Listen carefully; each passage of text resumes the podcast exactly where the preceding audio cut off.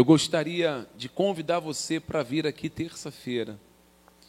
Na terça-feira nós vamos tratar sobre a nossa confissão de fé.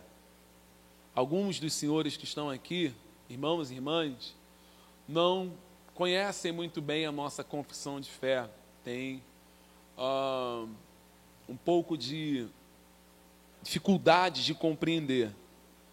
Então, nós, na terça-feira, vamos tratar sobre a confissão de fé que narra claramente aquilo que nós acreditamos biblicamente, as defesas que nós fazemos de todo o contraditório, ou seja, de tudo aquilo que não é bíblico, e aonde está a nossa fundamentação histórica dentro das escrituras, das narrativas bíblicas, para que possamos ter uma igreja saudável, limpa, sem nenhum tipo de heresias ou coisas que são acrescentadas pelo homem. Então, a confissão de fé, ela protege a igreja de todas as heresias externas, ela protege os membros da igreja de qualquer coisa inventada pelo pastor. O pastor não pode ultrapassar aquilo que a confissão de fé da igreja diz. Então, se ele quiser implantar uma coisa nova, ele não pode, porque a confissão de fé que é passada para a igreja o proíbe. Então, entra aqui a importância dos membros da igreja conhecerem a confissão de fé. Como eu já disse uma vez, eu vou repetir, eu, como pastor dessa igreja, pastor William, presbítero Alex, nós não somos eternos, e uma hora nós vamos, ou Deus vai nos chamar, né? ou uma hora nós vamos passar o bastão para outra pessoa fazer esse trabalho mais intenso. Então, se a igreja tiver o conhecimento da confissão de fé, os sucessores do púlpito, eles vão ter que se submeter àquilo que a igreja, não o pastor, a igreja em si acredita, defende e tem como baluarte de defesa. Então, fica aqui o meu convite para você estar aqui na igreja terça-feira, às sete e meia da noite. Depois de quase dois anos sem culto, às terças-feiras, nós estamos retornando agora. Terça-feira, sete e meia, nós teremos culto aqui. Tá ok? Vamos lá, gente. Tiago, capítulo 5. Nós vamos encerrar a carta. Vamos para a leitura. Veja se tem alguém na nave da igreja, no templo aí sem a palavra de Deus. Tendo, se aproxime desse querido irmão, pede licença para ele fala assim: Deixa eu compartilhar com você aqui a palavra de Deus. Tiago capítulo 5, nós vamos ler o versículo 12. Tiago 5, versículo 12. Diz assim: Acima de tudo, porém, meus irmãos, não jureis nem pelo céu, nem pela terra, nem por qualquer outro voto. Antes seja o vosso sim, sim e o vosso não, não, para não cairdes em juízo. Está alguém entre vós sofrendo? Faça oração. Está alguém alegre? Cante louvores. Está alguém entre vós doente? Chame os presbíteros da igreja. E este faça oração sobre ele, ungindo com óleo em nome do Senhor. E a oração da fé salvará o enfermo, e o Senhor o levantará. E se houver cometido pecados, ser-lhes-ão perdoados. Confessai, pois, os vossos pecados uns aos outros e orai uns pelos outros para serdes curados. Muito pode, por sua eficácia, a súplica do justo. Elias era homem semelhante a nós, sujeito aos mesmos sentimentos e orou com instância para que não chovesse sobre a terra, e por três anos e seis meses não choveu. E ele orou de novo, e o céu deu chuva, e a terra fez germinar seus frutos.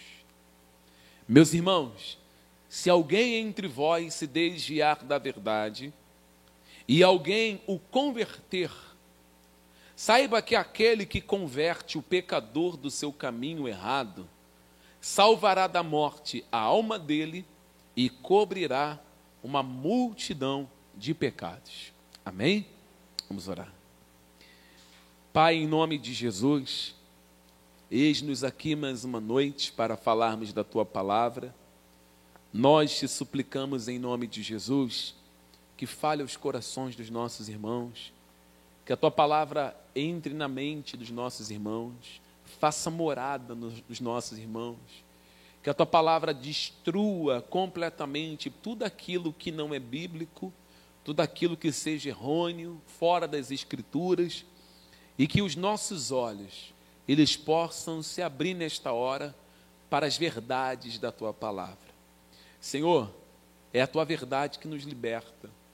É a tua palavra, a verdade, que nos faz fazer exatamente como o Senhor nos orienta. Então, abençoe os nossos irmãos que estão aqui. Abençoe os nossos irmãos que vão ouvir pelo Spotify.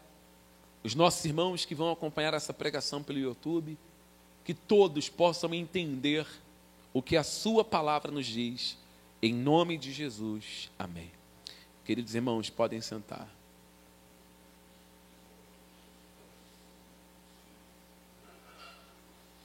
Os capítulos anteriores de Tiago, o capítulo de número 3 e o capítulo de número 5, que é o que nós estamos encerrando hoje, Tiago ele traz, tanto no capítulo 3 como no capítulo 5, uma orientação para a igreja a respeito do cuidado que a igreja deve ter, os membros daquela igreja que estão dispersas com a sua língua ou com a sua boca, com aquilo que se diz.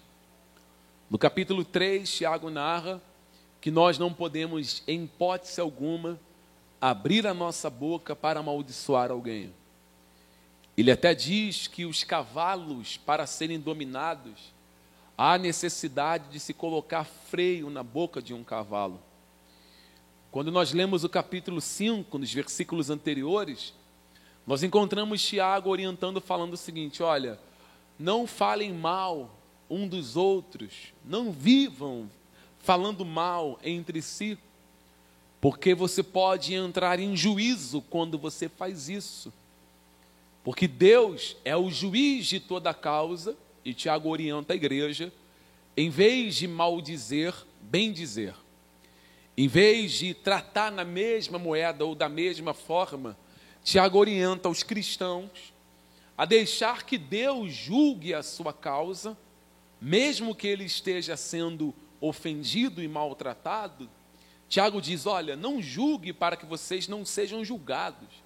Deixe essa causa com Cristo. E agora, no versículo 12, Tiago novamente traz esse ponto, que é a narrativa a respeito da boca, da língua. Só que agora ele vai falar a respeito do juramento. O que que os cristãos eles estavam fazendo e muitos até hoje fazem isso. Mas o que que os cristãos faziam quando eles queriam fazer um juramento? Eles conheciam muito bem a lei de Deus. A lei de Deus proibia qualquer tipo de juramento em nome de Deus. Deus não permitia que o seu nome ele fosse falado em vão. Você vai encontrar isso no livro de Deuteronômio. E você encontra também no livro do Êxodo, no capítulo 20, quando você lê ali o Decálogo, os Dez Mandamentos, você percebe que Deus, dentro desse mandamento, ele vai dizer assim: ó, não pronunciará o nome do Senhor vosso Deus em vão para que vocês não entrem em juízo, porque eles tinham isso como prática. Eles iam fazer um juramento, eles diziam assim, ó, eu juro em nome de Deus que eu vou fazer tal coisa. Eu juro em nome do Senhor que eu vou, não vou fazer tal coisa. Então Deus colocou como uma regra, como um mandamento, para que isso fosse abolido. Não podia-se mais jurar em nome do Senhor. Só que aí eles mudaram a maneira de fazer esses juramentos. Eles agora não juram mais pelo nome de Deus. Eles agora começaram a jurar usando o céu e a terra como juramento. E aí eles juram assim: eu juro pelos céus, eu juro pela terra que tal coisa eu vou fazer ou vou deixar de fazer, para que a sua palavra aos olhos de quem estava ouvindo, aparentemente tivesse peso. Ou seja, quando alguém ouvisse um irmão dizendo assim: Eu estou jurando pelo céu, ou eu estou jurando por Deus, aparentemente parecia que aquela palavra ela tinha um peso. Então, para que eles pudessem ficar fora do juízo, eles começaram a ter essa prática. Já que jurar pelo nome de Deus traz juízo, vamos jurar pelo céu e pela terra. Achando eles que não dariam conta das suas palavras que saíssem da sua boca. Quando nós lemos o Evangelho de Mateus, no capítulo 12, nós encontramos Jesus falando a respeito da frutificação do homem, porque ele usa a natureza, aquilo que era muito conhecido pelos judeus na época, para trazer uma ilustração e ministrar. Preste atenção nisso. Jesus usa a agricultura para falar do homem. E ele diz que uma árvore, ela era conhecida pelos frutos que ela produzia. E Jesus diz assim: Olha, uma árvore boa, ela vai produzir bons frutos, e uma árvore má, ela vai produzir frutos maus. E dentro desse contexto, o que, que Jesus vai falar? Ele fala o seguinte: olha, não pense vocês que, pelo fato de vocês pronunciarem palavras ou fazerem juramentos, palavras frívolas, ainda que vocês não estejam jurando no nome de Deus, mas o juramento de vocês é um juramento sem peso, é um juramento sem cumprimento. Não pense vocês que, pelo fato de vocês não estarem jurando pelo trono de Deus, pelo fato de vocês não estarem jurando pelos céus, pelo fato de vocês não estarem jurando nem pelo meu nome, não pense vocês que vocês vão ficar impunes, porque vocês vão ter que dar conta até mesmo das palavras frívolas que vocês falarem. Ou seja, Jesus deixa claro que o homem tem uma responsabilidade sobre aquilo que ele diz. O homem, o cristão principalmente, ele não pode ter uma palavra dupla, ele tem que ter uma palavra só. O cristão ele não pode viver uma vida de ondas de palavra, ao mesmo tempo que ele diz sim, depois ele diz não. Vou abrir exemplos aqui, daqui a pouco nós voltamos a ler. Existem situações que nós, como cristãos, para não ficarmos mal com a pessoa, nós usamos de estratégia errada, saídas ou lacunas para nos posicionar acerca de alguma coisa. Por exemplo, alguém diz para você assim: Ô irmão, você vai amanhã lá? Nós contamos com você. E essa pergunta está sendo feita para você na frente de muitas outras pessoas. Aí você diz assim: não, não conta comigo que amanhã eu estou lá. Só que você fala isso naquele momento para não gerar um mal-estar naquele ambiente. Mas quando você sai daquela situação, ou você está com seu marido, com seus filhos, com sua mãe, com seu pai, ou quando você chega em casa e alguém diz assim para você: Você disse que vai lá amanhã? E aí, vai mesmo? Aí você usa como resposta: Não, disse que ia só para, sabe, mas vou nada, vou fazer o que é lá? Não, isso não pode existir. O cristão não pode ter uma dupla palavra, porque nós vamos prestar contas até de palavras que nós falamos e achamos que não tem nada a ver. O que que Tiago traz como uma repreensão para aquela igreja? Em primeiro lugar, para eles abolirem de vez esses juramentos e eles começarem a frisar e a pautar pela solidez daquilo que sai das suas bocas. Quando Jesus, lá no capítulo de número 6 de Mateus, no capítulo 6, Jesus, capítulo 5 ou 6, Jesus diz assim: Olha, seja porém o vosso falar, sim, sim, não, não. Eu já trouxe essa mensagem de ensino aqui na igreja. Jesus, dentro desse contexto, sim, sim e não, não, ele está trazendo resposta acerca de casamento. Olha aqui para mim, é um casamento, a discussão é a respeito do divórcio, a respeito da carta de desquite, é só você ler o contexto. Essa é a discussão. E aí Jesus fala, respondendo esse contexto, Jesus fala, meus irmãos, Seja, porém, o vosso falar sim e não. E o que provém disso, o que passar disso, é de procedência maligna. O que, que Jesus está deixando claro ali? Que quando nós vamos para um altar com uma pessoa, Nós temos ali naquele momento a oportunidade de falar não ao nosso noivo ou à noiva, ou temos a oportunidade de falar sim. A grande maioria, 90% das pessoas, quando chegam nesse momento, claro que ninguém vai até o altar, faz todo o preparativo de festa, faz convite, sabe, paga buffet, para chegar na hora H do casamento e falar: não, não quero casar com ele. A maioria das pessoas, quando chegam no altar, na frente de um padre ou na, na frente de um pastor, eles dizem assim: Sim, eu aceito casar com fulano de tal, prometendo ser fiel a ele, na alegria e na tristeza, na saúde e na doença, na riqueza e na pobreza. E ainda usa, até que a morte nos separe ou até que Cristo venha.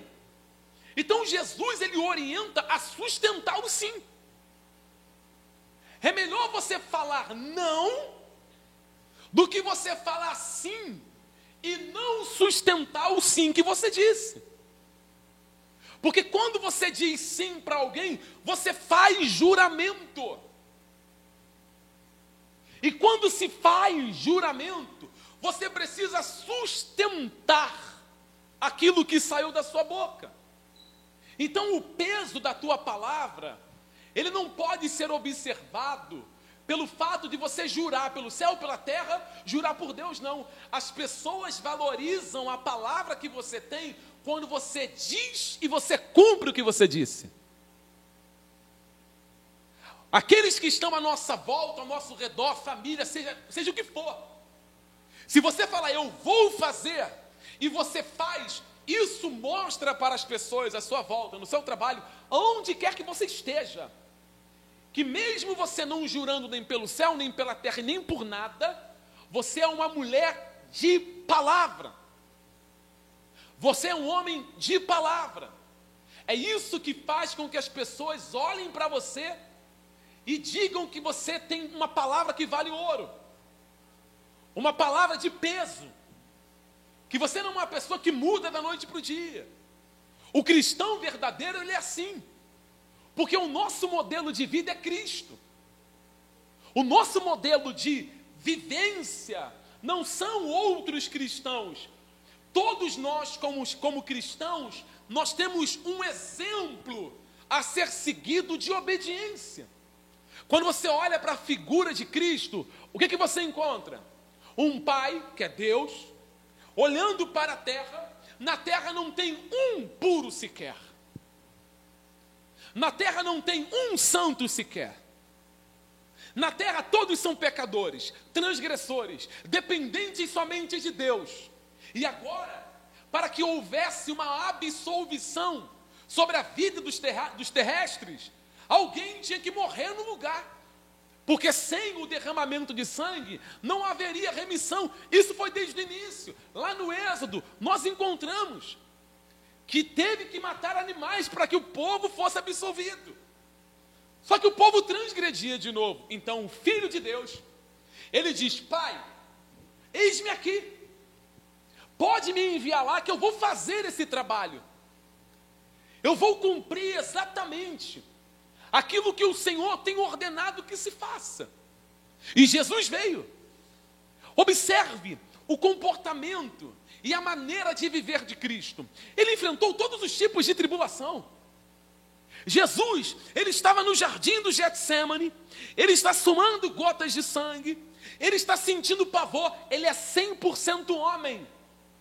A teologia moderna, a teologia que emociona, a teologia deturpada diz que Jesus era 50% homem e 50% Deus. Negativo. Jesus era 100% 100% homem e 100% Deus. E ele, como homem, ele está suando gotas de sangue. Marcos diz isso. Que ele fala para João, ele fala para Tiago e ele fala para Pedro: A minha alma, ela está angustiada até a morte. Ele começa a suar gotas de sangue. Já preguei sobre isso aqui também. Que a ciência explica o que aconteceu com ele. Ele poderia ter morrido de parada cardíaca, ele poderia ter tido um, derrame cerebral, mas ele teve rompimentos de vasos que abriram seus poros, ele suou gotas de sangue. Uma angústia muito intensa. A ciência diz que é raro, mas pode acontecer. Ele está angustiado. Ele poderia, naquele momento, fazer o seguinte: parar com tudo, largar tudo e voltar atrás. Mas pera lá, ele tem um compromisso com o pai dele. Ele não pode, naquele momento, voltar atrás na sua palavra. Ele não pode voltar atrás na sua missão. Ele não pode voltar atrás no seu compromisso como filho obediente. Mas, como homem, ele ora: Ô oh, pai, tem como passar esse cálice de mim sem que eu beba? Passa de mim. Que eu não tome esse cálice, meu pai. Mas como homem ele fala isso. Mas como Deus, 100% Deus, porque ele vê a cruz, gente. Jesus está no Getsemane, mas ele é onisciente. Da mesma forma que ele viu Felipe debaixo da figueira, ele vê a cruz que espera ele. Da mesma sorte, do mesmo jeito que ele viu Pedro negando lá na frente, ele vê as chicotadas que ele vai tomar, os pregos que vão entrar, a coroa de espinho que vai vir na cabeça, os socos que ele vai tomar na boca, o abandono dos discípulos, a traição de Judas. Ele vê tudo isso, tudo isso. E ele tem a oportunidade de falar assim: "Não, para mim não dá. Isso é muito pesado. O fardo é doloroso. Eu não consigo ir até o final e negar o seu trabalho de resgate de almas. Mas não, ele sustentou até o último minuto da vida dele. Ele é pendurado numa cruz, morre, ressuscita ao terceiro dia e a sua graça nos alcançou. Então, se Cristo ele é o nosso modelo, você tem que analisar o que ele fez em você. O que, que a obediência, o sim de Jesus fez em nós. Porque nenhum de vocês aqui, preste atenção nisso, nenhum de vocês aqui, nenhum, nem você, nem você, nem você, nenhum de nós aqui falamos sim para Jesus primeiro. Foi o sim de Jesus que nos alcançou primeiro. Primeiro, Jesus nos escolheu primeiro. Ele nos amou primeiro. Então, se você fizer uma análise da vida que você tinha, olha para a sua vida. Antes de ser cristão, da onde Deus tirou você? Você estava no meio de um lamaçal, você estava perdido, você estava sujo. As suas companhias eram as piores. Você bebia todo tipo de coisa, fumava as coisas erradas, fazia coisas erradas, era prostituto, prostituta, vivia no meio da mazela na noite virando a cabeça. E Cristo foi lá, te resgatou, limpou a sua vida, colocou graça no teu coração, te deu hoje um poder que não foi dado a nenhum outro homem, que é o poder de Cristo. Então, o que, que nós fazemos com essa palavra? Porque hoje, depois de Cristo ter nos escolhido, hoje nós também falamos sim para Ele. Eis-nos aqui, Senhor. Nós não podemos daqui a uma semana falar, não, essa vida de cristão para mim não presta. Essa vida careta de cristão, essa vida de trabalhar a semana inteira e domingo ir para o culto, não é para mim. Eu prefiro a vida que eu tinha antes. Você não pode dizer sim para Jesus hoje e amanhã, e amanhã virar as costas. Quem faz isso, o seu sim, quando ele é transformado em um não, procede do maligno e não de Deus. Por isso que nós, quando fazemos votos a Deus, quando vamos orar a Deus e falamos, Senhor, estou aqui. Eis aqui a minha vida. Eu sou teu servo. E eu quero te servir para sempre. Independente das circunstâncias, Senhor. Independente dos problemas que eu passe. Independente das perdas que eu tenha. Eu jamais te deixarei, Senhor. Eu estarei contigo todos os dias da minha vida, Senhor. Não abandonarei a tua palavra. Não abandonarei a oração. Não posso, Senhor, virar as costas para a Sua palavra. Então, manter o sim não é fácil. Não é fácil manter-se como cristão. Amém, igreja? São muitos problemas. São muitas tribulações. são muitas decepções. Nós não temos outra ferramenta a não ser orar. Nós não temos outra ferramenta a não ser acreditar no poder de Deus. Quem está me ouvindo, diga amém. Nós não temos. Você vai buscar qualquer tipo de emoção, qualquer tipo de coisa que possa preencher o vazio da tua alma. A única coisa que pode te ajudar é a oração. Não existe outra coisa. Aquilo que nós sempre temos frisado, a nossa responsabilidade com você, membro dessa igreja, visitante dessa igreja, a nossa responsabilidade com vocês é não deixar você, vocês saírem desse culto emocionados. Ninguém pode sair de um culto emocionado. Ninguém pode sair de um, culto motivado. Nós temos que sair do culto convertidos. Amém, igreja? Nós precisamos sair do culto com o nosso coração cheio de graça. Refletindo do que o Evangelho falou ao nosso coração, porque é isso que vai trazer vida. A emoção acaba daqui a dois minutos, gente. O bem-estar do culto, aquele movimento todo, acaba quando ele é superficial. Mas quando a palavra de Deus entra, e ela germina, ela produz vida, e através desta palavra, nós colocamos os nossos pés. E em cima desse rochedo, é o que Jesus diz em Mateus 7: sopra os ventos, descem a chuva, batem os rios, e a casa permanece inabalável, porque ela foi fincada, firmada sobre uma rocha. Então nós podemos falar sim para Cristo hoje, e amanhã sermos atacados por uma avalanche de problemas, podemos, sim, e isso acontece, mas nós temos que trazer num culto a palavra para cá e firmarmos os nossos pés nessa palavra e falarmos para Deus: Senhor, eu estou na tua palavra e sobre ela permanecerei, independente das circunstâncias. Então, qual é o posicionamento de Tiago? Gente, parem de fazer juramentos. Parem de ficar jurando e não cumprindo o que vocês juram. Parem de falar que amam a palavra de Deus, que amam a Deus e amanhã estão virando as costas para Ele. Parem de dizer que Deus é tudo para vocês.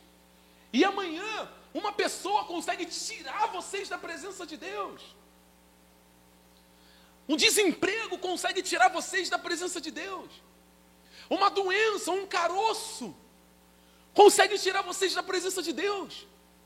É triste, a gente chora, lamentamos, é doloroso, temos momentos para baixo, mas nós temos que nos sustentar em Cristo, falar: Senhor, nos ajude nas nossas tribulações, nos ajude nesses momentos difíceis que nós estamos passando, porque são momentos turbulentos, Senhor.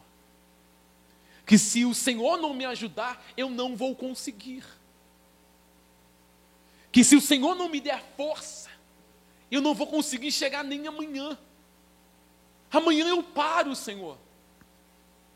Se a tua graça não vier sobre mim, eu vou parar. Eu vou desistir no meio do caminho, meu Senhor. Deixa eu te falar uma coisa muito interessante. Quando você anda no centro do Rio de Janeiro, Presidente Vargas, Rio Branco, você vai ali também no centro do Rio mesmo, mais na região das praias, né, Vieira Solto, Nossa Senhora de Copacabana, você vai naquelas regiões ali, você vê que ali tem prédios enormes, né? Muitos prédios grandes. Lá tem prédios com mais de 60 andares. Muito mais. Muito mais. E se você fizer uma análise, você olhar para aqueles prédios, você vai ver que nenhum deles tem escora do lado, escorando eles. Dificilmente você não vê um prédio de 100 andares com escora do lado, escorando assim, ó, para que ele não tome para trás, para frente, para um lado, para o outro. O prédio é enorme, 100 andares, mas sem escora. Por quê? A sustentação deles não é lateral. A sustentação desse prédio, ela está na sua fundação. O que mantém esse prédio de pé é a fundação deles. O que sustenta uma estrutura tão grande, tão densa, tão pesada, é a estrutura. Porque não adianta um crescimento sem fundamento. Vai cair. Por isso que toda construção rápida, acelerada, tomba. Eu estou usando aqui exemplos da nossa vida, porque Tiago é uma carta de dia a dia, prática. Você vê o que está acontecendo lá, na região de Jacarepaguá, Rio das Pedras. Os prédios são levantados rapidamente. Não se preocupam com a fundação. Não se preocupam com a estrutura. O interesse maior é levantar rápido, é construir rápido, para vender, para colocar gente dentro, vai dar dinheiro. E se esquecem do principal, a fundação vai cair e o que mais tem acontecido? Tem caído ou não? Sim ou não, igreja? Bastante, né? A nossa vida cristã é assim.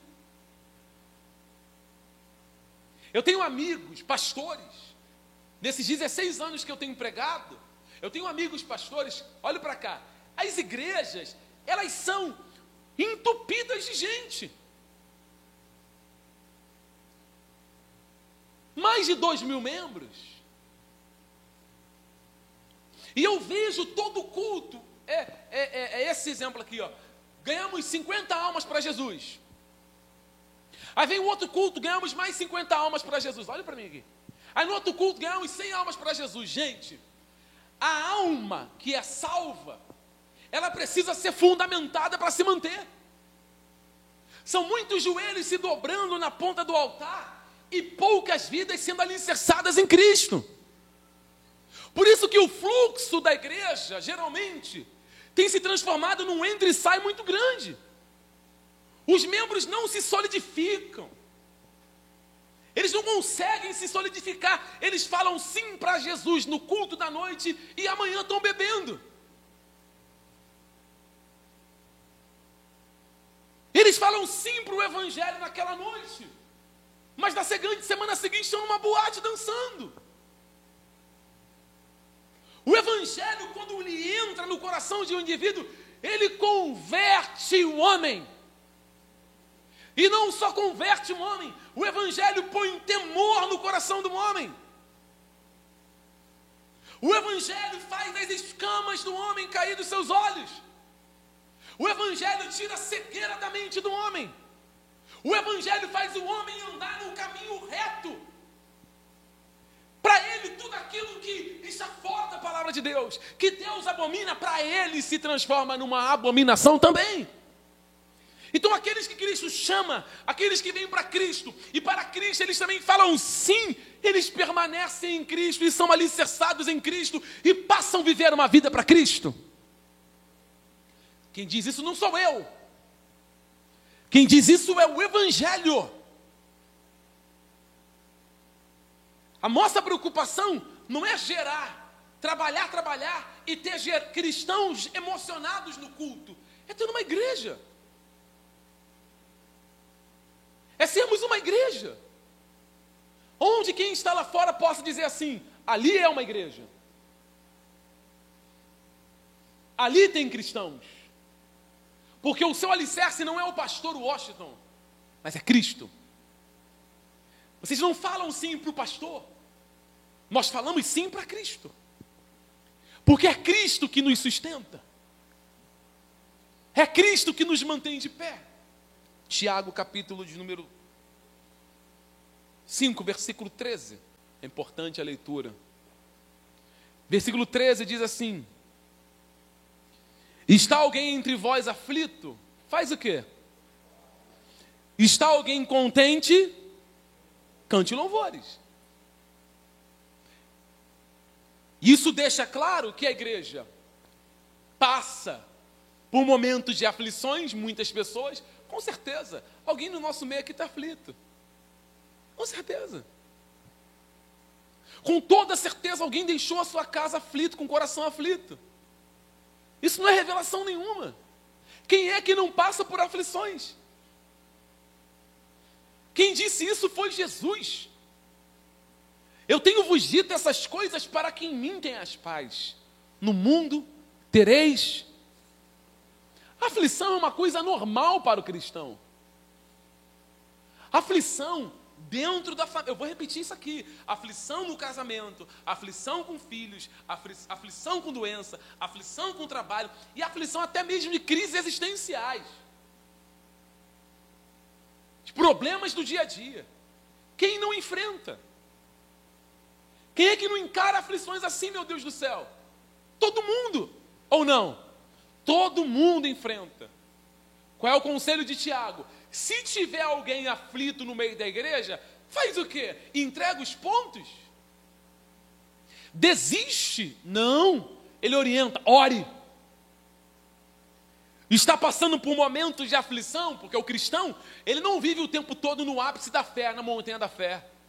Não é todo dia que você chega no culto, glória a Deus, irmãos, aleluia, vamos louvar, vamos celebrar a Deus. Não é todo dia. Tem dia que você vem, tudo que você quer é ficar quietinho no teu canto, cantar o teu louvor, ouvir a pregação da palavra e ir embora para sua casa. Tem dia que o teu coração está tão mal, tão mal, você chegou tão arrastado na igreja, que tudo que você quer é ficar quieto, está aflito. É só chorar no culto, você chora, chora e chora e ora e pede a Deus misericórdia, pede a Deus ajuda. Isso é normal. Porém, tem outros que chegam no culto, no mesmo culto, no mesmo dia, no mesmo horário, e já chega querendo louvar. Com um sorriso no rosto, falando com todo mundo, abraçando todo mundo. Todos nós temos essas fases na vida. A fase em que nós estamos aflitos e a fase que nós queremos cantar louvores. Leia os salmos de Davi. O Salmo 73, que é o de Asaf, Asaf está muito aflito. Ele entrou na casa de Deus aflito. Ele entrou na casa de Deus mal, triste, para baixo. Mas foi lá na casa de Deus que ele conseguiu entender os propósitos e começou a orar. Porém, leia os salmos de Davi. Davi, nos momentos de dificuldade, ele cantava louvores. Você salmo, um dos salmos de Davi, não lembro se é o 41 ou 40. Davi diz assim: Senhor, põe um cântico novo na minha boca. Porque ele está em aflições. Mas mesmo na aflição dá para cantar louvores. Amém, igreja? Mesmo no dia mal, dá para cantar louvores. Lembra de Miriam quando eles atravessaram o Mar Vermelho? Miriam não pegou o tamboril e cantou do outro lado do Mar Vermelho? Nós temos que olhar para a Bíblia e celebrar, louvar. Paulo diz em 1 Tessalonicenses capítulo 5: orai sem cessar. Paulo diz em Efésios que o cristão ele deve estar feliz, que o cristão deve estar alegre, que nós devemos celebrar, mas a nossa vida não é todos os dias uma montanha de alegria. Tem dias que nós estamos para baixo mesmo. Tem dia que nós não queremos ir a culto nenhum. Tem dia que nós não queremos ouvir pregação nenhuma. Tem dia que nós não queremos ouvir a voz de ninguém. Que nós não queremos nem ouvir louvores. Que nós só queremos ficar deitado e chorar, e chorar, e chorar amargamente pelas coisas que estamos passando, pela vida e o momento que estamos vivendo. Mas o conselho de Tiago é um: orem. Nos momentos de aflições, orem. Nos momentos difíceis da vida, orem. Quando vocês estiverem felizes, cantem louvores, alegres, cantem louvores, mas na aflição, não se entrega, ora. Fala com Deus, ainda que seja gemendo, chorando e lamentando, fale com Deus, porque isso não vai te ajudar. E entregar os pontos e achar que vale a pena morrer num canto isolado sem falar com Deus. Gente, nós temos um Deus que é socorro bem presente na hora da angústia. Socorro bem presente, que está ali pronto a nos socorrer. Provérbios diz isso, Salmo também diz, Salmos também diz: invoca-me no dia da tua angústia. e eu te responderei. Eu vou atender você. Eu vou cuidar das suas aflições, do seu coração contrito, das suas emoções. Mas quando você estiver feliz, cante louvor, adore e celebre o meu nome. Então a igreja de Jesus, ela não pode ser monótona, se entregar o tempo inteiro. Sempre que você vê um irmão, amém, igreja, que está muito para baixo, sem força, convide ele para orar. Oriente ele fala, poxa, vamos orar. Mande uma mensagem, fala, irmão, ora. Ore a Deus. A nossa vida é tão agitada, irmãos, que nós nos esquecemos de orar. E existem também aqueles convites, né? E quando nós estamos para baixo, vamos sair, vamos dar uma volta para animar. Vamos fazer uma viagem para animar, não resolve nada. Você vai dar uma volta, você viaja, você fica três dias, você dá 30 mergulhos na praia, você sorri, você fica bronzeado e depois está lá do mesmo jeito a aflição, porque a única coisa que pode cuidar do calabouço da tua alma é a oração. O único que pode visitar o seu ser, no mais profundo do seu interior, é a oração. É o Espírito Santo. Só o Espírito Santo pode cuidar de você. Somente Ele. Não adianta sorrir quando está aflito. Você tem que chorar e orar para que o sorriso seja verdadeiro. Não adianta sorrir com a alma aflita. Como é que faz isso? Não tem como. É orar, é chorar e pedir Deus ajuda. Tem que falar, Senhor, minha alma está abatida. Eu não estou bem, Senhor. Ajuda-me. E a igreja precisa se unir para ajudar os irmãos em oração. Orando o tempo inteiro um pelos outros. Versículo 14 e 15. Vamos lendo. Tiago está dizendo: Está alguém entre vós doente? Chame os presbíteros da igreja e este faça a oração sobre ele, ungindo com óleo, em nome do Senhor. E a oração da fé salvará o enfermo, e o Senhor o levantará, e se houver cometido pecados, ser-lhe-á perdoados. Vamos lá. Se os irmãos estiverem enfermos, diz Tiago, a orientação que Tiago dá é chamar os líderes da igreja. Quando você vê no contexto falando para chamar presbíteros, é porque os presbíteros da igreja, eles eram os líderes da igreja. Eram os representantes, eram eles que apacentavam o rebanho. Então a obrigação do pastor era pegar um grupo de irmãos, quando chegasse ao seu conhecimento que alguém estava doente, olha que coisa interessante. O pastor, ele ia até lá e ele ia fazer oração pelo doente. Dentro do contexto, nós vamos quebrar aqui um protocolo, ó, e um tema que é muito usado até hoje nas igrejas, que pegam um texto, isolam um versículo e tomam para si só aquele versículo como verdade. Hoje nós vamos aprender juntos aqui, só nas escrituras, o que, que a Bíblia fala. O presbítero ele tem a obrigação de ir orar aquela pessoa, orar. No contexto diz que deve levar azeite e colocar azeite sobre aquela pessoa. A pergunta que eu faço para você, a pergunta que eu te faço, Tiago está mandando ungir com azeite para que a pessoa seja curada. A cura está no azeite. Sim ou não, igreja? Aonde está a cura? A própria Bíblia responde. O próprio texto responde. Pastor, por que, que essa igreja não usa azeite? Vamos ler o texto primeiro e daqui a pouco eu explico. Versículo 14. Está alguém entre vós doente, chama os presbíteros da igreja. E este faça oração sobre ele, ungindo com óleo em nome do Senhor. Aí vem o versículo 15. E a oração da fé salvará o enfermo o que vai trazer cura é a oração em nome do Senhor. Primeira coisa. Por que, que o azeite, então, está dentro do contexto? Se o azeite não é para ser usado. Ué, pastor, se não é para usar o azeite, por que, que o azeite está aqui? Claro. Desde as épocas antigas, o azeite ele era usado com fins medicinais. Ou seja, quando havia uma enfermidade, uma doença aberta e exposta, seja ela uma doença na perna, no braço, em qualquer parte do corpo, o que se fazia? Pegava o azeite e colocava o azeite sobre a ferida aberta.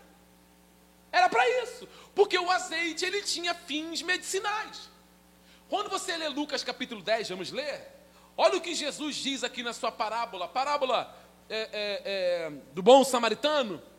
Dentro dessa parábola, Jesus, contando a parábola, ele utiliza o azeite, mas ele põe esse azeite aonde? Em que lugar esse azeite é colocado? O azeite é utilizado com fim. Lucas capítulo de número 10, nós vamos ler o versículo 34. Lucas 10, 34. Diz assim: E chegando-se, pesou-lhe os, feri os ferimentos, aplicando-lhes o que, igreja? Azeite de vinho. Tem um homem caído, todo machucado, todo arrebentado. O bom samaritano que é Cristo pega azeite e coloca sobre a ferida, tanto azeite como vinho, porque era para fins medicinais. O vinho, que na verdade o que, é, o que era colocado sobre a ferida, era como se fosse um vinagre, é como se fosse álcool, para tirar toda a contaminação. E o azeite é como se fosse um antisséptico, antisséptico, Antisséptico. É isso aí. Esse negócio aí não sai, essa parte não sai. Ele era colocado para esse fim. Então, o contexto do versículo 15 nos mostra o seguinte: que o presbítero da igreja tem que ir, ele tem que orar. Se tiver uma enfermidade, põe azeite sobre a enfermidade, sobre o doente, sobre o enfermo. Aonde tiver ferida, deposita azeite. Uma outra coisa que está no texto do versículo 15 diz que a oração da fé salvará o doente, e se ele tiver cometido pecados, lhe serão perdoados. Aí nós vamos ter que buscar aqui, igreja, a meditação como cristãos. Pera lá. O pecado pode levar uma pessoa a adoecer? Pode. Pode. O pecado adoece. O pecado adoece. Você pode ler as escrituras, você vai encontrar muito embasamento bíblico para isso. Pecado adoece, a transgressão adoece e leva até a morte. Mas nem toda enfermidade é causada por pecado. Nem toda. Porque senão nós vamos ter que atribuir as enfermidades de Jó a pecado. E Jó não pecou. Nós vamos ter que atribuir a enfermidade de Timóteo no estômago a pecado. E ele não estava em transgressão. Nós vamos ter que atribuir as enfermidades de Paulo a pecados. E Paulo era um homem que vivia para a glória de Deus, mesmo sendo pecador. Então o que nós temos que frisar aqui é: o pecado pode levar uma pessoa a ficar enferma? Pode, mas nem toda enfermidade é por causa do pecado. Então ninguém pode sair por aí falando assim: Fulano está doente porque está em pecado. Quantos casos nós encontramos de pessoas que estavam enfermas e aquela enfermidade foi para a glória de Deus? É só você ler João capítulo 9, aquele homem que era cego de nascença Jesus foi indagado perguntando a Jesus, perguntaram a Jesus, quem pecou, ele ou seus pais, para que nascesse cego? Jesus disse: nem ele pecou e nem seus pais, mas isso aconteceu para a glória de Deus, para que o nome do meu Pai fosse glorificado. Então, tem situações na vida que acontecem com muitos cristãos que é para a glória de Deus, porém, isso não nos impede de orar. Isso não nos impede de levantar e fazermos orações pelos doentes. Agora, se ele tiver cometido pecado e ele se arrepende do seu pecado, Deus é poderoso para curar aquela pessoa da sua enfermidade. Porque nós cremos que Deus continua curando. Deus continua levantando os doentes. Deus continua tirando pessoas da paralisia. Nós cremos nisso. Nós não somos descrentes nisso, mas só Deus pode fazer isso. Nenhum pastor tem dom de cura. Não existe isso. Eu sempre falo: me apresente o pastor com o dom da cura, que eu vou levar ele no INCA. Que eu vou levá-lo no hospital da posse. Porque se é dom, como era com os apóstolos, se é dom como estava em Cristo, todos os enfermos que ele colocar a mão têm que ser curado. Porque não teve um doente que Jesus orou e continuou doente. Não teve um doente que os apóstolos oraram e continuaram doentes. Dom não. Nós cremos que Deus pode curar a hora que Ele quer, momento que Ele quer, dia que Ele quiser. Deus cura, amém, igreja? Deus cura em todo tempo. Nós cremos nisso de maneira incansável. Agora, se alguém se apresenta para mim falando que tem dom, eu boto meu pé para trás. Tem dom mesmo, cara. Vamos lá na minha igreja. Vamos lá na minha igreja, que na minha igreja tem um monte de gente doente. Vamos lá. Ora lá pelos doentes da minha igreja lá. E tem que orar e tem que ser curado na hora, amém, queridos? Amém, queridos? Tem que ser curado, porque isso é dom. Então a nossa obrigação é: está doente? Vamos lá. É enfermidade? Está aberto? Vamos procurar os fins medicinais. Hoje nós não colocamos mais azeite sobre aquela ferida. Hoje tem um monte de remédio. Tem bezetacil, tem um monte de coisa.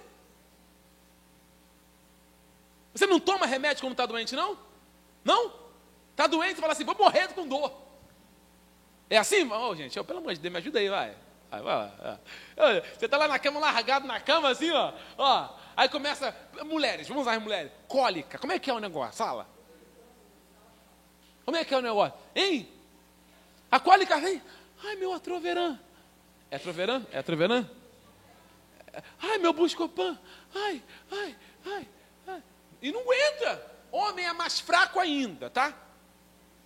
Homem, homem está com dor de cabeça. Fica. Amor. Amor. Não, de pirona. Estou é. falando de eu também sou assim. Eu também sou. Mas está doente, vai para o médico. E os presbíteros continuam orando. A irmã Esté trabalha no hospital da posse aqui.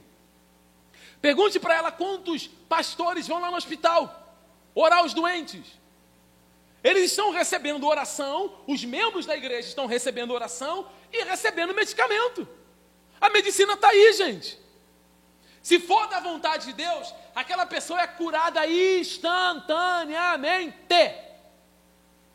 Quando Deus quer, Ele faz assim, cura instantânea. Mas quando é um outro processo, nós continuamos orando para Deus dar graça à medicina e aquela pessoa ser reestabelecida através do mês, dos meios da medicina.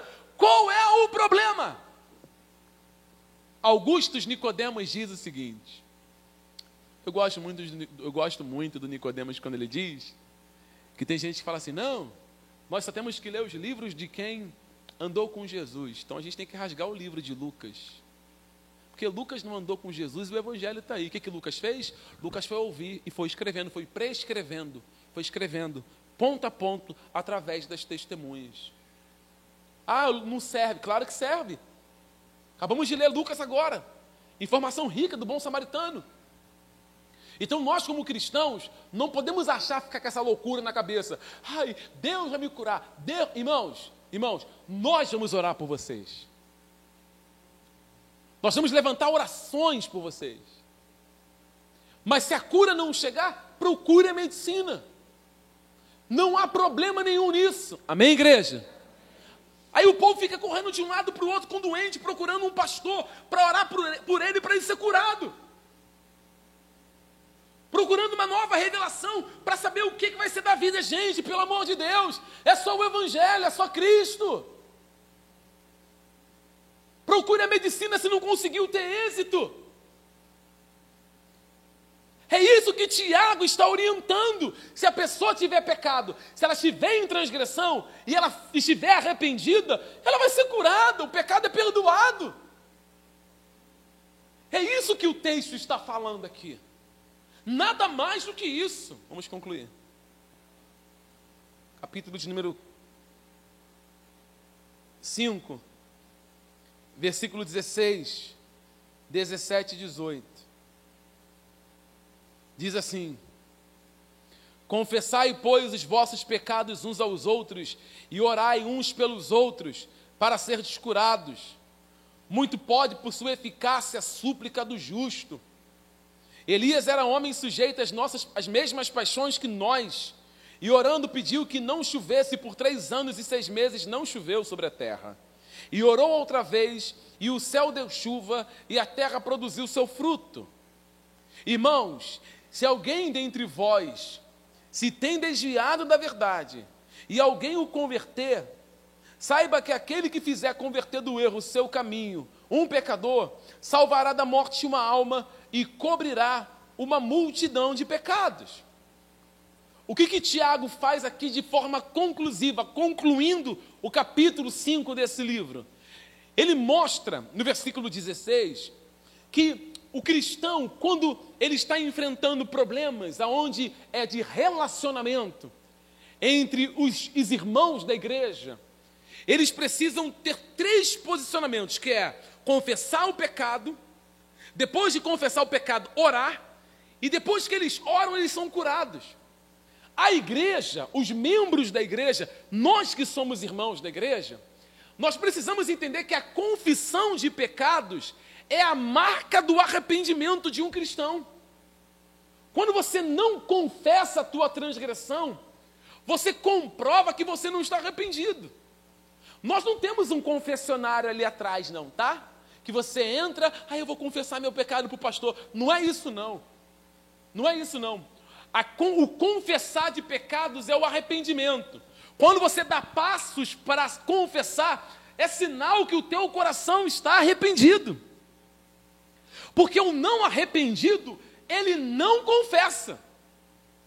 Ele não confessa.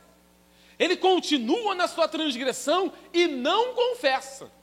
Martinho Lutero, todas as vezes que ele ia fazer a sua confissão, junto ao padre, lá está o confessionário. Aí vinha Martinho Lutero para fazer a sua confissão. Padre, eu pequei. Aí ele confessava o pecado dele para o padre, o padre falava, ore, não sei quantas Ave Marias, não sei quantos Pai Nosso. Ele saía daqui, ó, onde está o padre, virava as costas para o padre, ia embora. No meio do caminho, indo para casa, ele parava e se lembrava que tinha pecado de novo. E no meio do caminho mesmo, ele voltava de novo no padre. Era assim que Martim Lutero vivia se arrependendo o tempo inteiro e confessando o tempo inteiro. O que, que Tiago está dizendo? Que muitas pessoas, elas permanecem enfermas, agora a enfermidade não é no corpo, a enfermidade é na alma. Elas permanecem doentes porque elas não perdoam, porque elas não confessam. Porque enquanto você não perdoa quem te ofendeu, você continua preso àquela pessoa.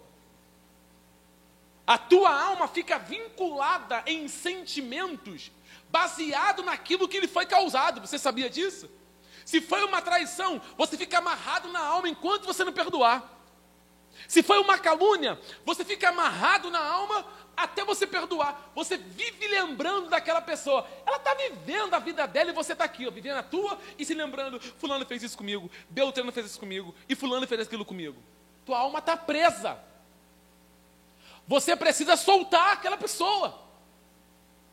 Você precisa liberar aquela pessoa da sua alma, de si. E Tiago diz que quando isso acontece na igreja, amém, amém, amém. Alguém está aqui? Estou terminando. Alguém está aqui? Sabe o que, que tem que ser feito? Sabe? Para a cura ser plena? chamar o ofensor e chamar o ofendido. E um orar pelo outro. Aí ele fala que quando o ofensor e o ofendido começam um orar pelo outro, eles começam um processo de cura entre eles mesmos. Porque quando você começa a orar por aquele que te ofendeu e aquele que foi ofendido começa a orar por você que ofendeu, vocês entram num processo, processo de cura. Porque você não vai passar mais a orar assim, Senhor, mata ele. Não vai mais, acabou a oração assim. Senhor, que o carro dele pegue fogo. Acabou. Você vai chegar para o ofensor e o ofendido vai chegar e falar: Me perdoa, vamos orar. Vamos orar, irmão, para esse sentimento entre a gente cair por terra, para conseguirmos ter um relacionamento de cristãos. Tem gente que congrega na mesma igreja e não se falam. Tem familiares que moram debaixo do mesmo teto e não se falam. Tem pai que não fala com o filho. Tem filho que tem ódio do pai. Tem irmãos que se odeiam. Como é que faz? Aí você diz assim: vou no culto ouvir a palavra de Deus. Pera lá, tu está preso na alma. Tu acha o quê? A tua alma está presa a um sentimento. Ó, olha para mim aqui, crente, ó. Ó, você sabe, você sabe. Você sabe, ó. Mó tempão que você está assim. Mó tempão. E sabe o que você está fazendo? Tocando a vida com isso aí dentro. Você não gosta nem de ouvir falar o nome da pessoa. E ó, tocando a vida. Vai deitar para dormir presa a pessoa. Vai trabalhar presa a pessoa. É simples. A tua alma está doente. Você precisa de cura. O remédio que, que Tiago diz aqui é oração. Não tem outro método, não. Você vai ouvir pregação hoje, vai ouvir pregação amanhã, vai ouvir a pregação o ano inteiro, vai passar o tempo todo na igreja. Enquanto você não orar e não perdoar, você está preso. Vai viver preso pro resto da vida. É porque o Senhor não sabe o que fizeram comigo. Irmãos, não sei mesmo. Eu sei o que Cristo fez por nós. Para mim isso basta. Se o que fizeram com você é maior do que Cristo fez por você, eu não sei o que te dizer mais. Se o amor de Cristo não é suficiente para você perdoar e orar com essa pessoa, eu não sei o que te dizer. Eu não sei o que te dizer, desculpe, não sei, eu não tenho palavras aqui.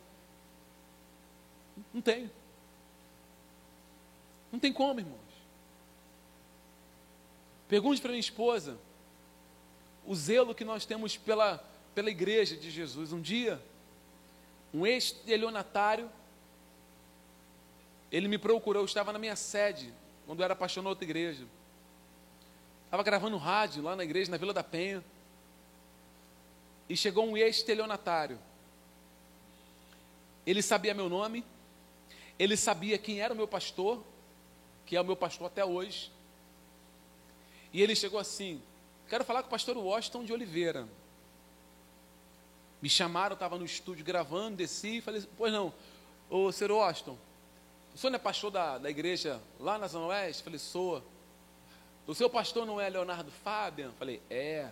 Casado com Fernanda Fabian? É. Teve até uma filhinha agora há pouco? Falei, é. O cara me conhece, conhece meu pastor. Então, eu vi lá que vocês estão fazendo uma obra na igreja na Zona Oeste. E nós decidimos fazer uma doação para vocês. Desse jeito. Desse jeito.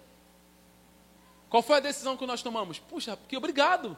Qual é a doação? Olha, tem 35 metros, 40 metros de porcelanato para vocês colocarem na igreja, cimento. Falei, puxa Deus, obrigado, glória a Deus. Irmãos, fui um rapaz buscar o material. No meio do caminho, olha só, eu, eu, eu acredito que eu fui muito ingênuo, né? Muito ingênuo. Ele me falou o seguinte: deixa eu fazer uma ligação no teu telefone. Eu falei, claro, liguei, vou ligar para a empresa aqui para o caminhão, caminhão sair já, já ir carregando o caminhão. Eu entreguei o telefone para ele, ele tá ligando aqui. Falou, vamos lá, vamos lá. Descemos no, na rodoviária Novo Rio ali. Pegamos uma moto. Ele foi numa moto, eu fui na outra moto. Gente, já era tudo combinado. Ele com os motociclistas. Um foi ali por trás da, do, do esse dessa cidade nova ali, perto ali, ali atrás ali. Você pegou a cidade nova, entrou numa comunidade que tem ali à direita, e o outro falou assim, cara, não sei o que se trata não. Me deixou no meio do caminho, eu perdi telefone, eu perdi dinheiro. Só que o meu telefone era rastreado. O chip do meu telefone era rastreado, como eu faço com todos os meus celulares. Todos. Escute isso. Para você ver como que as situações, os problemas da vida, eles podem ser resolvidos simplesmente com perdão. Que o ódio, ele vai te desgraçar, gente. Que a falta de perdão acaba com a tua vida. Acaba com você. Eu fui para casa, ele levou, até meu dinheiro eu fui embora. Eu fui para casa, pergunta minha esposa. Quando eu cheguei em casa, os meus olhos estavam vermelhos. A primeira coisa que eu fiz era ligar para um monte de gente. Que aí a mente começa a trabalhar, né? Eu vou ligar para fulano, para Beltrano, para Cicano, mas sei o quê? Porque o telefone, ele saiu da cidade nova, horas, assim, em questão de horas, e foi parar em Santa Cruz. Olha assim, Santa Cruz está dentro da minha casa, vou buscar. Vou buscar. Desse jeito, a minha mente trabalhando. Vou ligar para A, para B, para C, ele vai vir aqui, vai me pegar, eu vou lá agora. Agora! Não foi isso, esposa? Só que ela disse assim: deixa isso para lá. Isso para lá. Deus vai te abençoar, isso para lá. Naquela, eu estou falando isso para você, eu já era pastor. Eu era pastor mais de sete anos nessa época. Deixei tudo para lá, gente. O homem está liberado. Não há ressentimento. Às vezes você fica preso sem liberar perdão por causa de uma palavra que te falaram. Causa de uma palavra, porque alguém te olhou torto. Às vezes você guarda ódio no teu coração por causa de 10 reais. Cristão é você, irmão. Você é cristão. Você que nasceu de novo. Você está esperando uma, um posicionamento diferente de quem, de quem não nasceu de novo? Você está esperando lealdade, fidelidade, companheirismo de quem não nasceu de novo?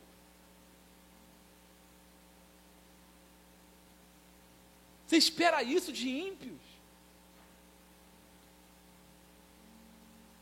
O que nasceu de novo fomos nós. A obra foi feita em você. Quem te chamou foi Cristo. Cristão é você, somos nós. Quem tem que exercer perdão e misericórdia somos nós. Somos nós que temos que amar o tempo inteiro. Somos nós que temos que olhar com os olhos de Cristo o tempo inteiro. Nós não podemos exercer justiça. A obra foi feita em nós. Você é o cristão da história. Por isso que ele fala sobre Elias. Que Elias era homem sujeito às mesmas paixões. Mas Elias orou. E a chuva não caiu. Ele orou de novo e a chuva caiu. Mas quais foram os problemas que Elias teve? Eu estou terminando. Elias não pediu no seu ânimo a morte? Entrando debaixo do pé de zimbro?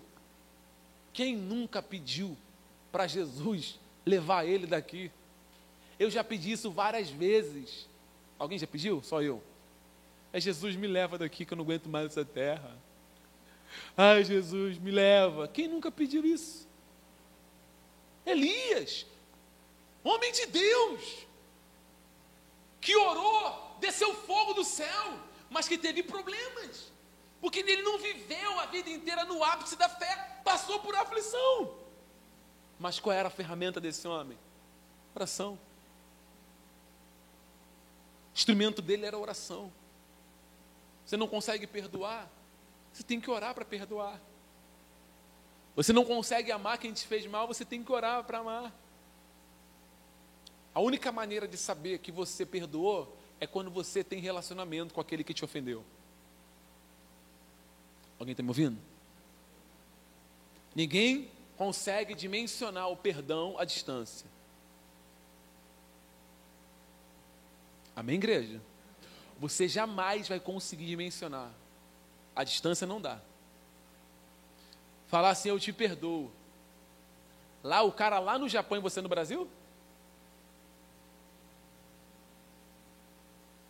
Perdão é quando você tem a oportunidade de ver a pessoa, estar com a pessoa e o seu coração, ele não doer e você não sentir ódio, raiva, rancor. Você perdoar. Elias era um homem sujeito às mesmas paixões, mas orou. Orou. E ele conclui no versículo 19 e 20, dizendo: Olha, vocês que são cristãos, a oração de vocês pode muito em seus efeitos. A oração do justo. Quem é justo? Quem pode ser chamado de justo? Quando alguém diz a oração de um justo pode muito em seus efeitos, quem pode ser, ser chamado de justo? É o contexto. Aquele que ora, aquele que perdoa, aquele que está curado. Esse sim é o que está apto a orar por alguém. Como que alguém enfermo de alma ora por alguém? Ele primeiro tem que ser curado para poder curar. Primeiro, Cristo tem que trabalhar em você, para depois trabalhar através de você. E eu concluo dizendo, versículo 19, 20.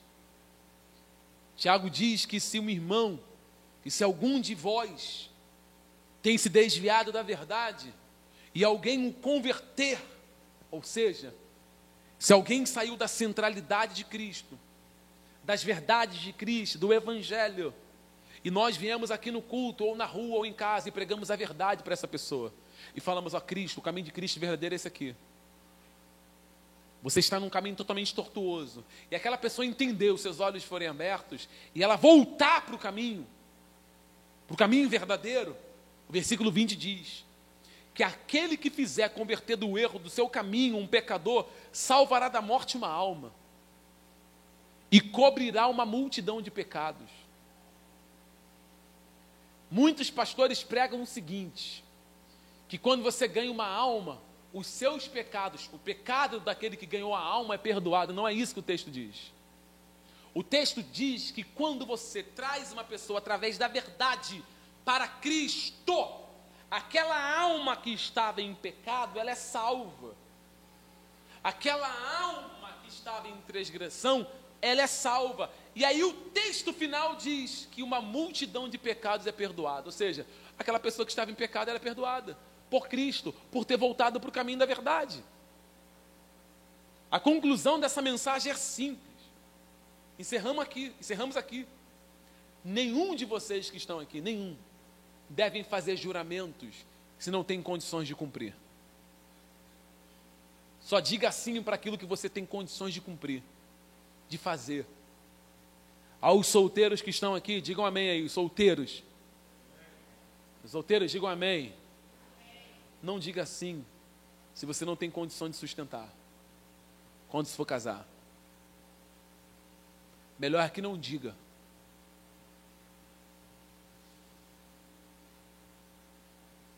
Não tem condições, não diga.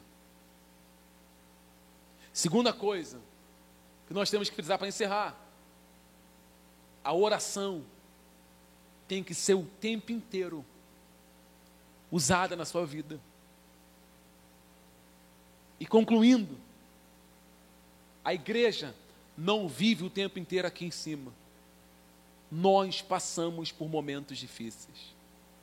E nós precisamos orar em todo tempo para conseguirmos permanecermos de pé.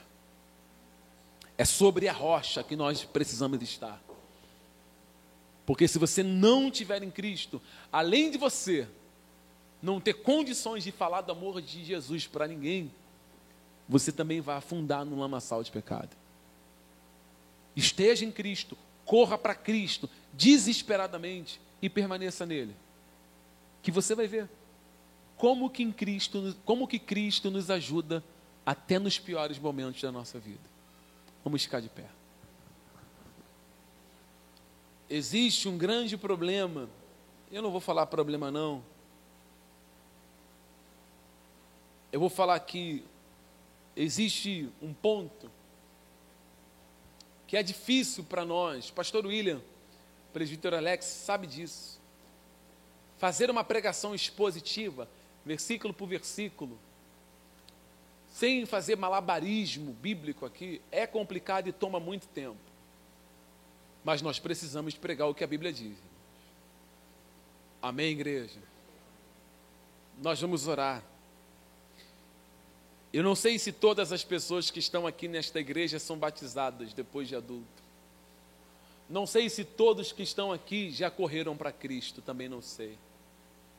Não sei se você já se curvou para Cristo e disse sim, Senhor, eis-me aqui. Não sei. Mas eu te digo, não há ninguém que possa cuidar da sua alma a não ser Ele. Não há ninguém. Você vai procurar e não vai achar ninguém como Jesus para cuidar de você, para tratar da sua alma. Só Jesus para cuidar de você, irmãos. Talvez você esteja aí refletindo sobre o que você ouviu, mas escute meu conselho de amigo, pastor, irmãos. Eu estou frisando em cima disso porque meu coração queima para falar sobre isso. Você precisa perdoar, irmão. Você precisa exercitar isso. Isso não te faz bem. Grava isso na tua cabeça. Saia desse culto, volte para sua casa. Que o seu dia de amanhã, aonde você for trabalhar, não sei. Peça a Deus força para você perdoar, para você amar e passar a orar por aqueles que te fizeram muito mal. Em nome de Jesus. Em nome do Senhor Jesus. Peço a Deus por vocês. Eu vou orar por você. Feche teus olhos.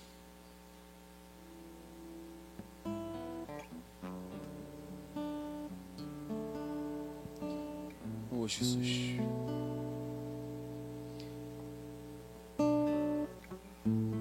Senhor, nós te louvamos nesta noite. Obrigado, Deus, por essa palavra. Obrigado por este culto. Aqui nós temos homens e mulheres que os seus corações estão expostos diante de Ti, Senhor, claros, transparentes como mais a água, como a água. Ninguém aqui consegue esconder o seu coração de Ti, Senhor. Ninguém consegue. Sabe, meu Deus, é difícil sim orar por quem nos fez mal. Bem dizer quem está nos maldizendo é difícil. Mas a cura só vem entre os irmãos quando nós oramos uns pelos outros. Eu estendo essa oração sobre famílias. Sobre famílias, Senhor o que há de famílias que não conseguem conviver mais. Filhos que não se falam, pais e filhos que não se falam, famílias que se reuniam todo final de semana, final de semana, não se reúne mais. Palavras ofensivas, discussões, brigas, o casamento também está totalmente destruído. Palavras ofensivas da esposa, do marido, agressão, gritaria.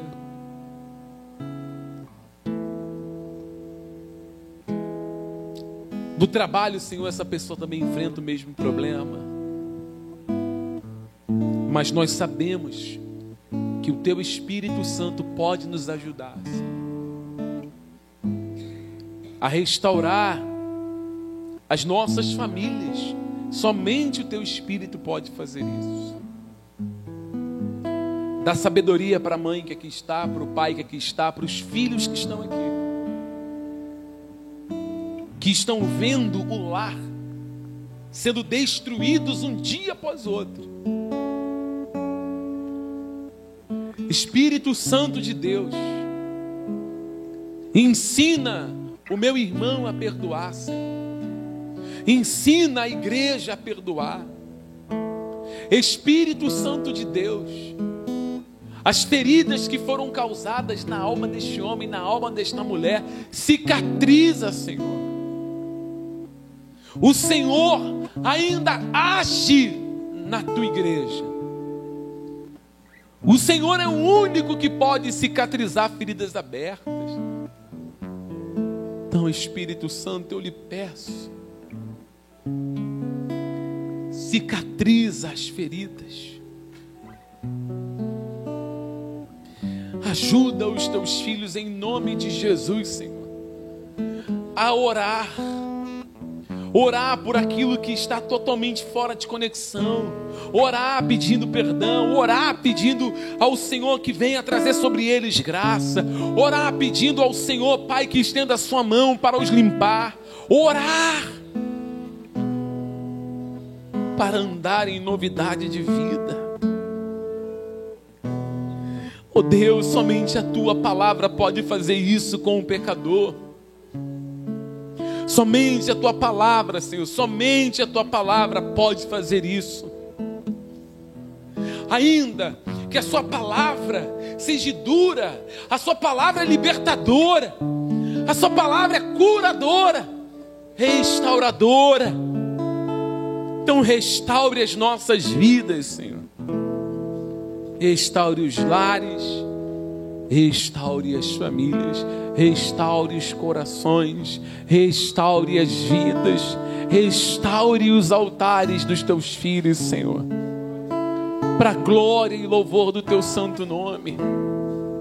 Se não há saída aos nossos olhos, nós cremos que o Senhor é o nosso refúgio e corremos desesperadamente para ti, Jesus nos lançamos aos seus pés, nos lançamos aos seus braços e te suplicamos, Senhor, ajuda-nos nas nossas fraquezas, nas nossas dores, nas nossas limitações. Socorre teu povo, Pai, mantém seu povo de pé. Não deixe os teus filhos esmurecerem, desistirem da caminhada. Não deixe os teus filhos olharem para trás que eles continuem olhando para frente, continuem olhando para o alvo, continuem olhando para Jesus. Que o Senhor, Pai, seja a bandeira desta mulher e deste homem. Que o Senhor seja a bandeira dessa igreja, bandeira nossa, nossa justiça. Que não venhamos jurar por nada. Que a nossa palavra seja temperada com sal.